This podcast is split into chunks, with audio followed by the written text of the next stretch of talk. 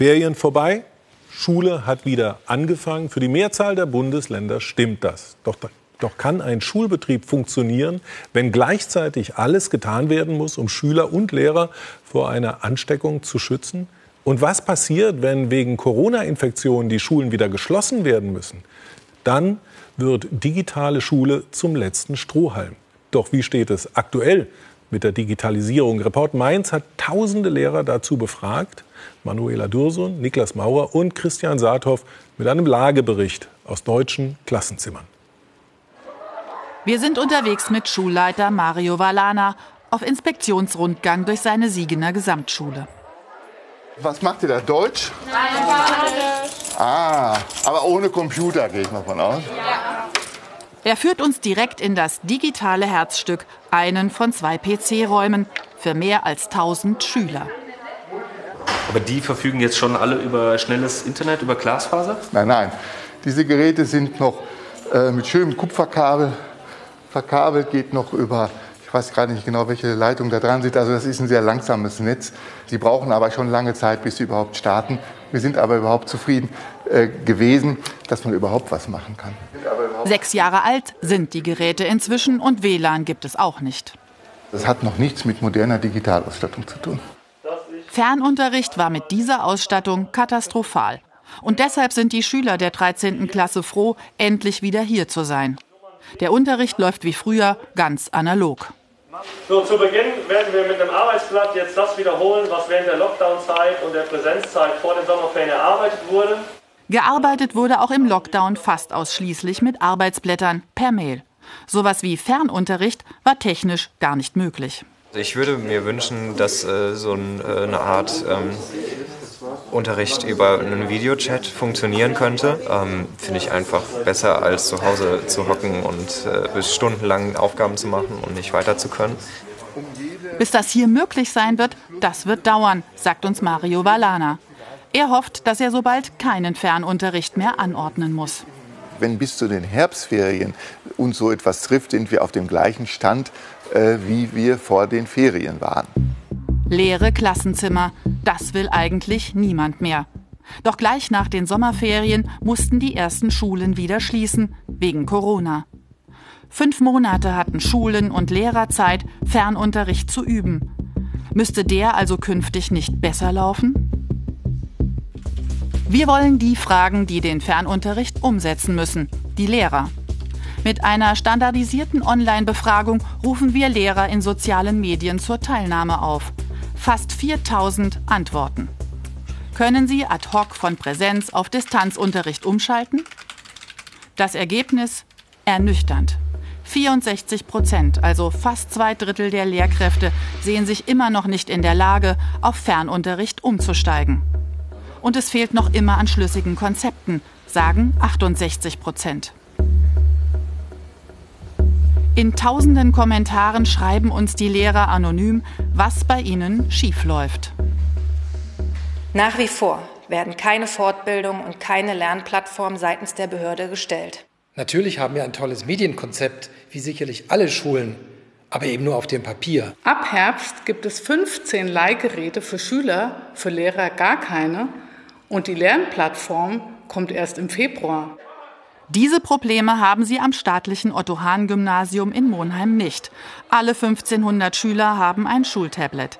Deutschlandweit eine Seltenheit. Englischunterricht in der achten Klasse.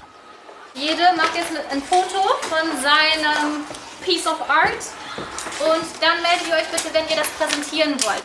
Hier läuft alles digital. Die Schüler laden ihre Aufgaben in die Schulcloud hoch. Seit Jahren hat diese Schule ein umfassendes Digitalkonzept. Vor Fernunterricht hat Felicitas Scholz keine Angst, wie viele ihrer Kollegen an anderen Schulen, sagt sie uns. Das habe hier schon im März reibungslos funktioniert. Das war keine große Sache, weil ähm, die, den Schülerinnen und Schülern war dieses Videokonferenzmodul, diese App, sage ich mal, ähm, schon geläufig und dann wussten die ganz genau, was sie machen sollten, konnten uns erreichen. So gelassen sind nur wenige Lehrer bei dem Gedanken an Fernunterricht, wie unsere Befragung zeigt. Wir sprechen mit vielen, die uns geantwortet haben, aber nur telefonisch, denn vor unsere Kamera traut sich keiner. Also ich finde mich auf ganzer Linie allein gelassen. Das macht mich sauer. Das macht mich wütend. Ist, Im Grunde genommen ist es seit März ist das so. So, jetzt haben wir August und es ist nichts, außer der schuleigenen E-Mail-Adresse, die wir jetzt haben, ist nichts passiert. Also ich empfinde das so, dass uns das Kultusministerium mächtig im Stich gelassen hat. Denn bis heute haben wir die versprochene Lernplattform nicht bekommen. Ich finde das unangemessen für ein so hochentwickeltes Land wie Deutschland. Ich bin echt enttäuscht. Die Schulleitung hat kein Konzept vorgegeben und hat immer nur gesagt, wir müssen abwarten, wie das Land reagiert. Das Einzige, was immer kam, waren Verbote. Ich fühle mich einfach nur verarscht. Wir zeigen unsere Befragungsergebnisse dem Bildungswissenschaftler Axel Plünnecke. Er kritisiert, die meisten Schulen hätten kaum Vorbereitungen für erneute Schulschließungen getroffen. In den Ferien, das berichten die meisten Schulen, hat man sich sehr stark mit dem Thema Hygienekonzept, äh, Start des Regelbetriebs natürlich äh, konzentriert darauf, äh, dort Lösungen zu finden. Das Thema Fernunterricht, Digitalisierung hatte da nicht die höchste Priorität. Ein Versäumnis der Kultusministerien der Länder, glaubt die FDP, die seit Jahren Digitalisierungskonzepte an Schulen einfordert. Es ist die Selbstzufriedenheit eines selbstverliebten Apparates, der, der im Grunde sagt, abgearbeitet, abgelocht, äh, aber, aber nicht vor Ort angeschaut. Das heißt, Lehrerinnen und Lehrer und damit auch die Schülerinnen und Schüler, die hören große Worte, aber es passiert nichts. Haben die Kultusministerien die Schulen zu wenig unterstützt in der Vorbereitung auf digitalen Fernunterricht? Das wollen wir von den Kultusministerien wissen. In ihren Antworten erklären sie überwiegend, ihre Schulen seien gut auf das kommende Schuljahr vorbereitet, auch in puncto Fernunterricht. So teilt uns beispielsweise das rheinland-pfälzische Kultusministerium mit, unsere Schulen haben die vergangenen Wochen und Monate insgesamt sehr gut bewältigt. Das bayerische Kultusministerium erklärt, für die Zukunft sind wir gut aufgestellt.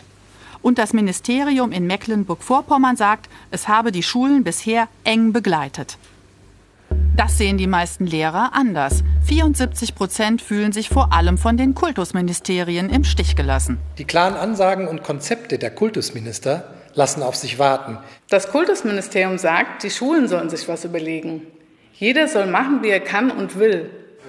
Und auch Schulleiter Mario Valana glaubt nicht, dass Geld allein eine schnelle Lösung ist. Ich sage mal, für meine Schule rechne ich eher mit drei bis fünf Jahren, bis das alles an Bord ist, so wie wir das haben wollen.